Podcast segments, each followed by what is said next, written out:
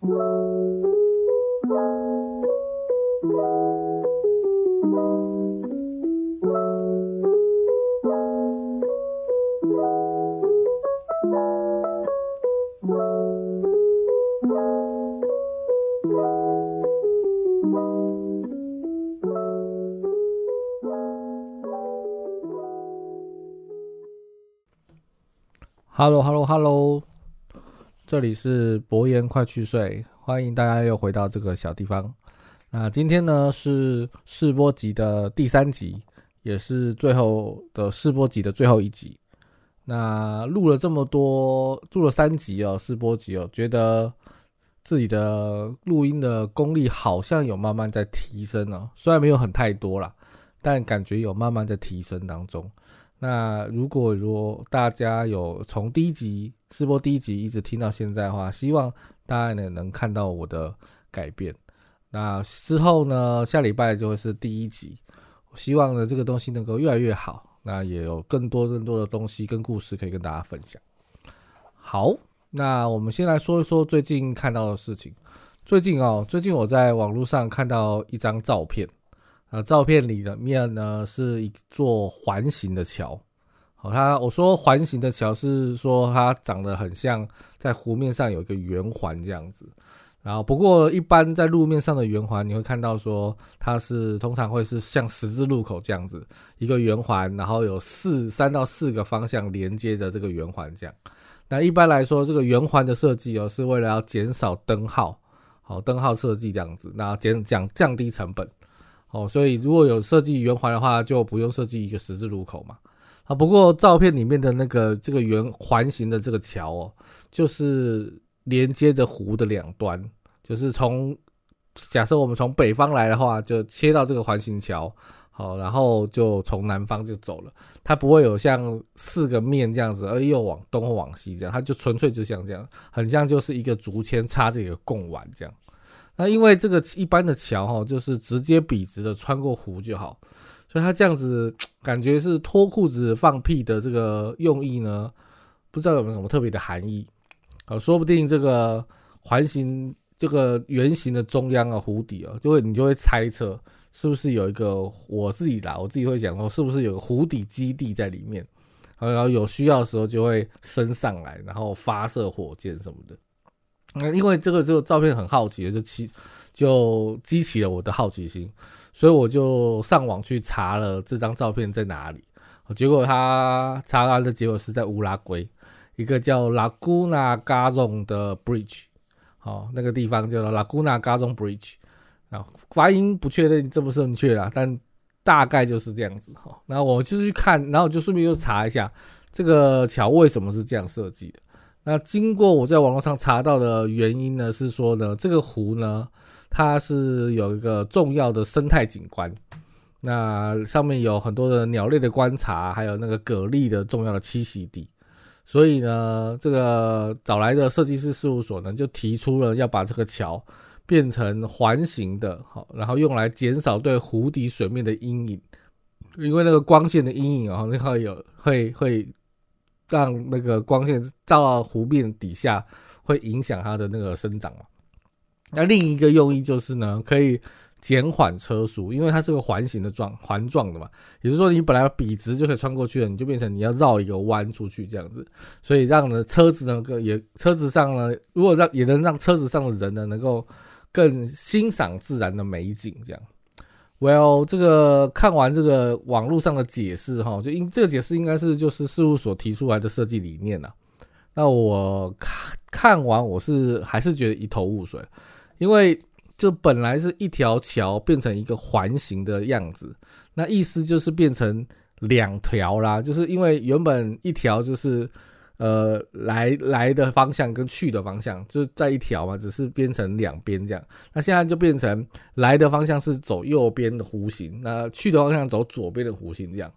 那这样子不就变成两条了吗？那好像没有减少对湖面的底下的阴影啊，因为你从本来是一条宽的变成两条了，那也不可能就变得更细呀，所以。也只是我觉得就会变得更大的阴影，只是它拆开来啊。那唯一能够想到就是那个桥的那个位阴影的位置被改变了，可能中间那个地方比较重要吧，我猜啦。所以，所以他就故意这样绕开，减少那个阴影。说明，说明中间底下，我想说不定底下会有一个什么蛤蜊王，巨大蛤蜊王在里面。所以我们他们特别设计一定要绕过那个部分，其他旁边的不重要，中间中间那个一定要绕过这样。然后另外又想到说，那原本直行的路变成环形道路，就是刚刚说的嘛，他希望增加人车子在桥上的时间，然后让人类可以观赏鸟类这样子啊。但但是这样子的话，不就会让人类在车子上在这个桥上面的时间变得更长吗？那不就是更会让人有机会去破坏这个景观吗？如果是为了要不要让人家去破坏这里的生态的话，不是就是叫你赶快滚就好了吗？那为什么还要绕环让设计一个环状，然后让你可以在那边呃驻留，或者是变得变变慢？这样鸟类看到你不会就想说你怎么还不滚呢？就会觉得很奇怪啊，对不对？所以我觉得这个设计呢，嗯。可能有它更深层的用意，我没有查到，所以如果大家有兴趣的话，也可以去查查看这个桥。哈，这个桥叫在在乌拉圭叫拉古纳加中 Bridge。哈，那这边去给大家分享看看。好，那我们接下来进入今天的主题，今天的故事啊。呃，今天的故事呢，虽然这个情人节已经过了一阵子哦。那不过今天的故事跟这个送情书有关。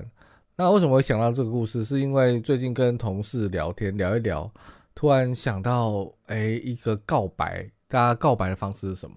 然后我就想到了这个以前我这位同学送情书的故事，算是相当的特别啊。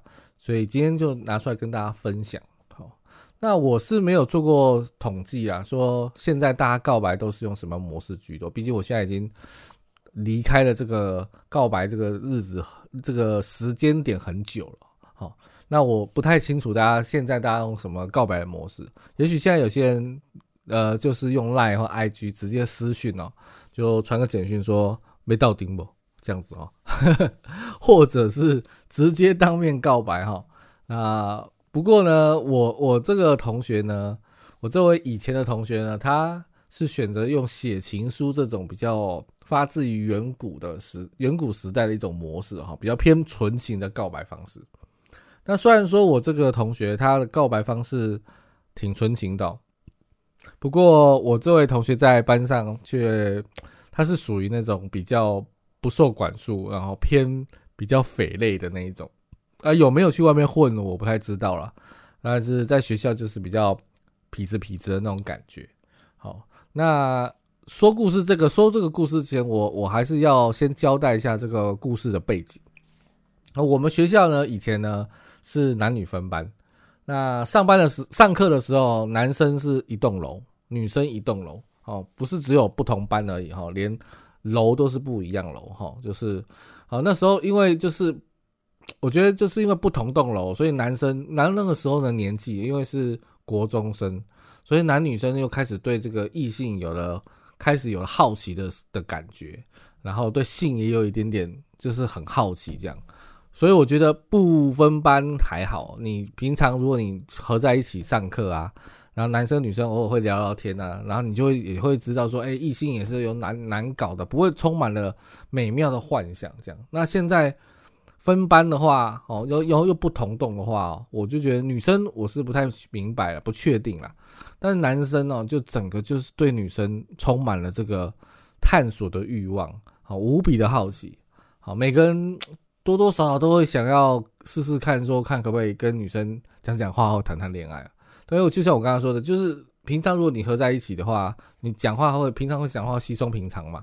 但是现在是。完全就是你进学校走进校门之后，你就得去男生洞了啊，或者是走进学校你就得去女生洞。基本上你只有在校门外，你才有机会跟女生讲的话。那如果进了学校，基本上就很很难了。那我觉得这样子的话，就会让就真的觉得很想要，不能做反而就很想要做，人都是这样子哦。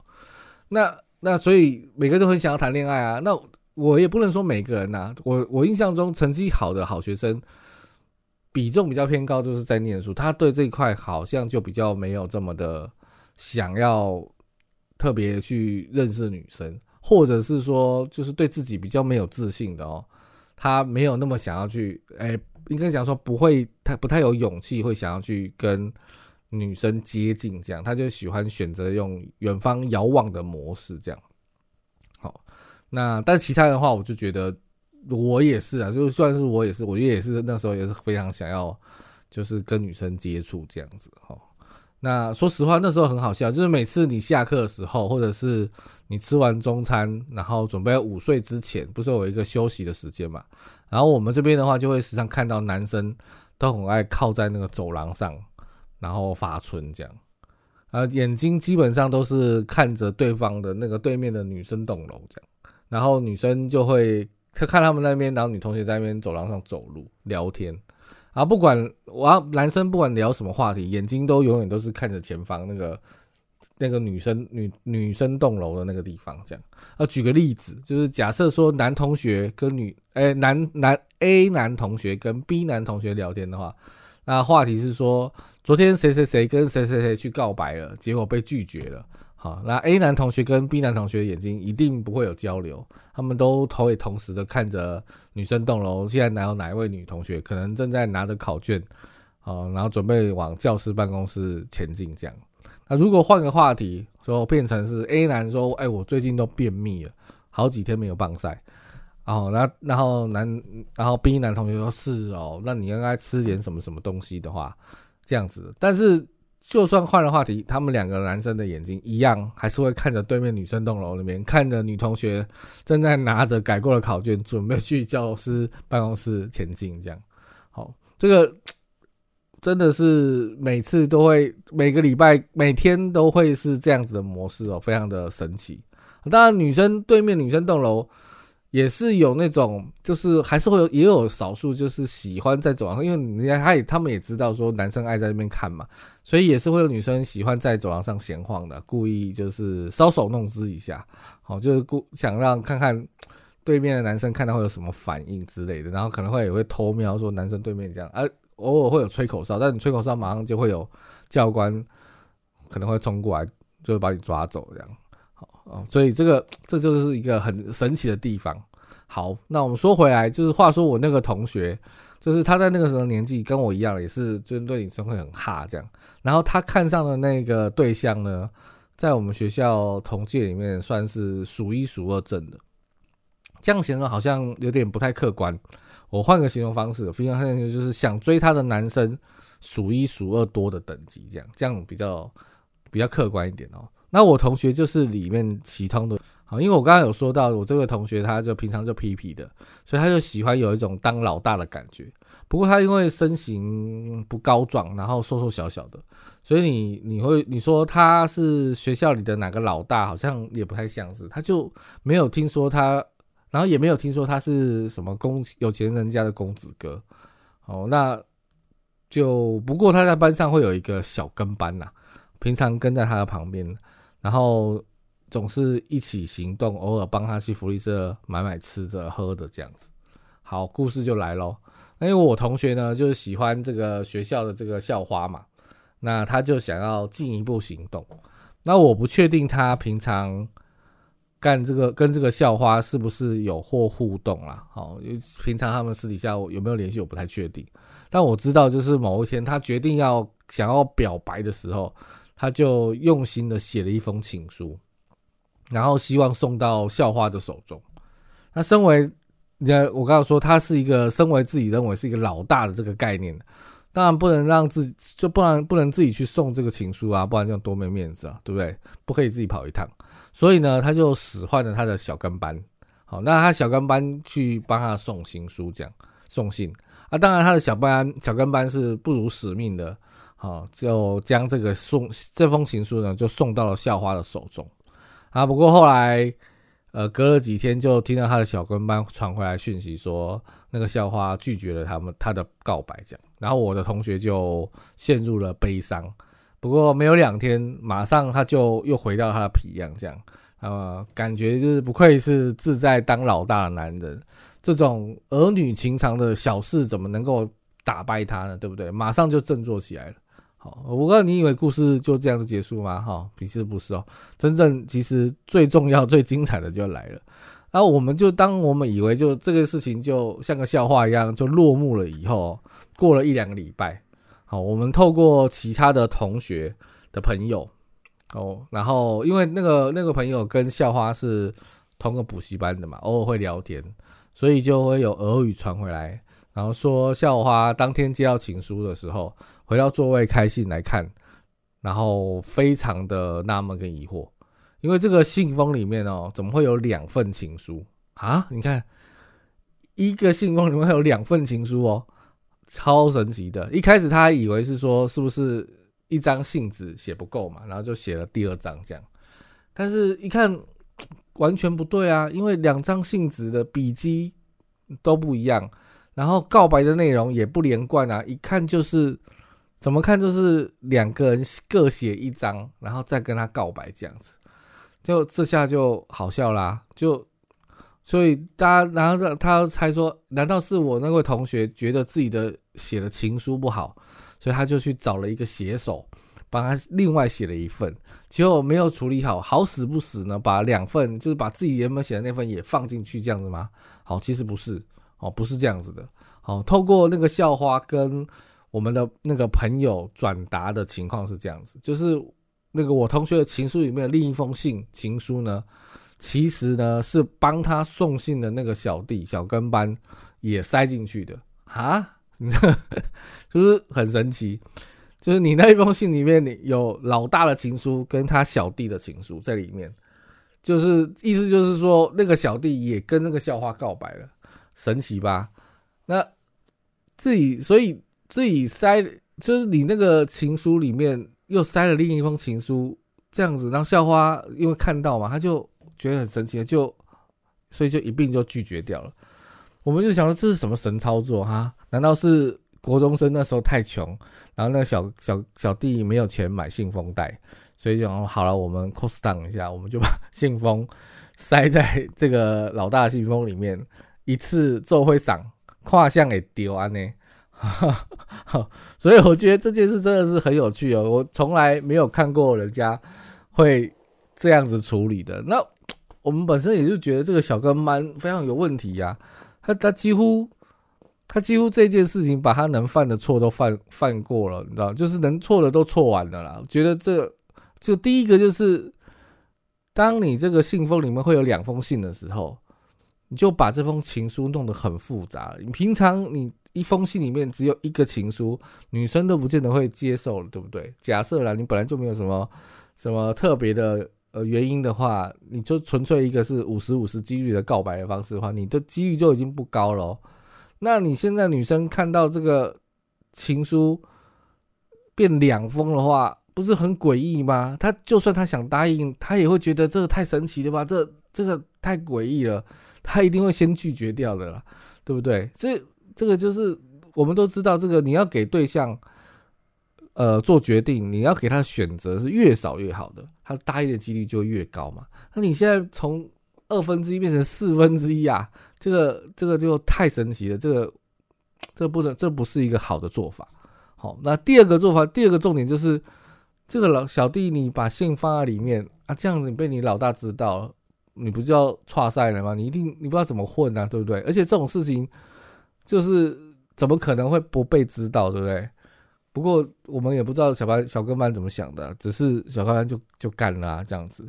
好，那我们也觉得小跟班之后就找他小弟之后就糟了这样，但我们又错了，我们又猜错。我们本来以为想说事情发生后，我们就一直观察，观察说看看我这个我们同学跟他的小弟会不会有什么嫌隙之类的，还是怎么样的。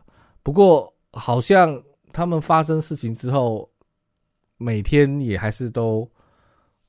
就是从那个老大，从他那个我同学，就是阿长了两天以后，回对回复他原本痞的样子之后，小弟也还是在前面，在他旁边跟前跟后的，然后两个人在那边讲着他们只有他们自己懂的笑话，这样，就完全不知道为什么，哎，这真的是一件很神奇的事情。我现在想起来，就是觉得还是很妙。从这个一封情书里面，里面有两封信，两封情书，这件事就很妙，这样子。好，总之，这是我小时候一个非常神奇的一个故事。那今天就说给大家听一下。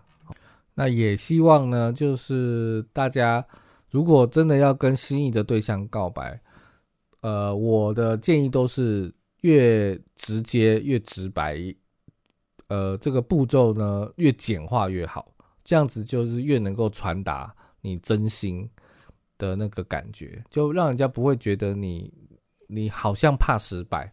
我觉得告白这个被失败这件事没什么，就是对自己一个交代嘛。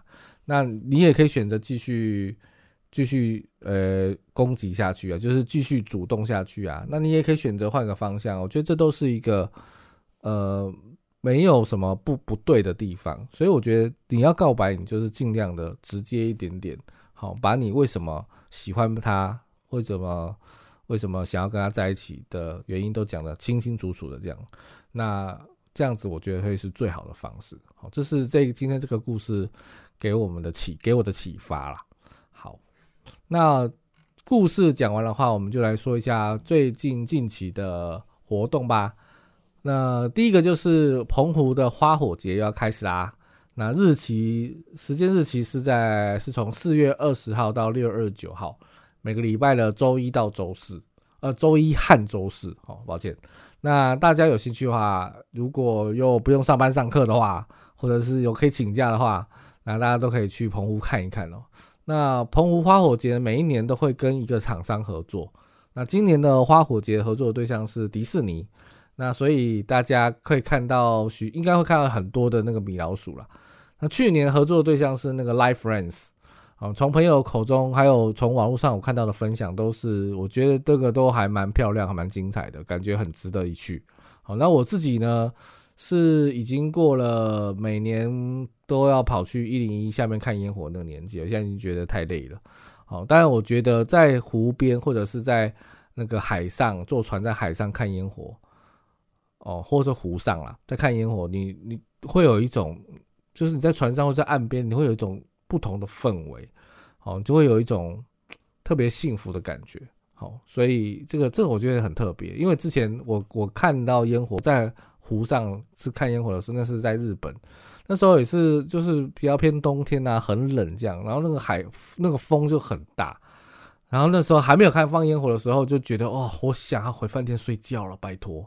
但是你船开出去，然后开始放烟火的时候，也不是像这种花火节这种很大很盛大的那种设计的哦，光是就是定期的那种嘣嘣嘣嘣嘣嘣，可能蹦个三分钟五分钟就没有了这种哦，但就是看到的时候就觉得很幸福。我也不知道为什么，很特别，对吧？我也所以我觉得澎湖花火节的话，如果你没有去看过的话，大家都可以去，有机会可以去看一看。那而且他每次合作对象都是一些特别的的很有很知名的厂商啊，所以这个我觉得应该会是一个不错的活动。好，那第二个部分是呃，台湾萤火虫的那个季节又要到了啊。台湾一般的话是四月到五月会有这个萤火虫的季节。有兴趣的朋友的话，也要把握时间哦。现在已经四月底了，所以台湾很多地方呢都有规划，就是看萤火虫的地方。然后也有很多地方已经有有做一些什么萤火虫的那个富裕地，就是培育萤火虫。它可能会先放一些萤火虫的幼虫在那边，然后让它们长大变成萤火虫这样。但因为有些是富裕地是刚新开始做的啦，所以有些成效可能。呃，没有想象中的那么好哦，可能去的话没有那么多萤火虫可以看得到，这样可能就只有几只这样子，那可能会觉得不够不够精彩这样。不过我觉得你大家还是可以去找找看，网络上的看，就是适合自己的，就是距离啊，或者是那个地方呃萤火虫的数量多不多啊，那网络上都找得到。所以我觉得的话，也是可以建议大家去看一下。那我最近也是很想去的，只是都排不出时间了，因为。有时候最近又下雨嘛，然后啊，如果要去的话，你又要特别安排好。所以如果有成功去成的话，我也会跟大家分享。那我也觉得男女朋友的话去这种地方是挺浪漫的哦，因为看萤火虫的地方通常都要把那个为了防止光害，都会把路灯关掉，或者是降低那个亮度。那路上就会看起来，因为是比较偏这个草丛森林这样子嘛地方嘛，所以这个看起来就黑黑的感觉很恐怖。所以情侣去的话，一定势必这个手一定会牵起来，或者是勾着你的肩膀啊之类的。那肩靠着肩，小心翼翼的互相搀扶着，然后在路上行走这样。那如果突然看到萤火虫跑出来的时候，就会很兴奋啊，尤其女生会觉得哇。萤火虫哎，然后会有小鹿乱撞的心跳感。我觉得这个男女朋友去的话，真的是可以为感情加温很多，听起来就是效果满点。所以大家有机会一定要去试试看哦。但是男生记得不要感觉很抬沟的样子，感觉一副要停的感觉哦，大家要注意。好，好，那今天的故事跟分享就到这边。然后这集的国宴快去睡就到这边啦。那喜欢的朋友呢，记得追踪这个频道。那有什么想法想交流的，或者是你也有想要说的故事的话，也可以跟我说。那欢迎大家留言或私讯我。啊，下一次就是试播集变成正式第一集啦。我感觉有点紧张，然后感觉又好像跟平常差不多。不管怎么样呢，我们都希望可以一直一直一直的跟大家分享下去。那也希望能够有更多更多好听的故事可以跟大家听。那我们就下次见啦，拜喽。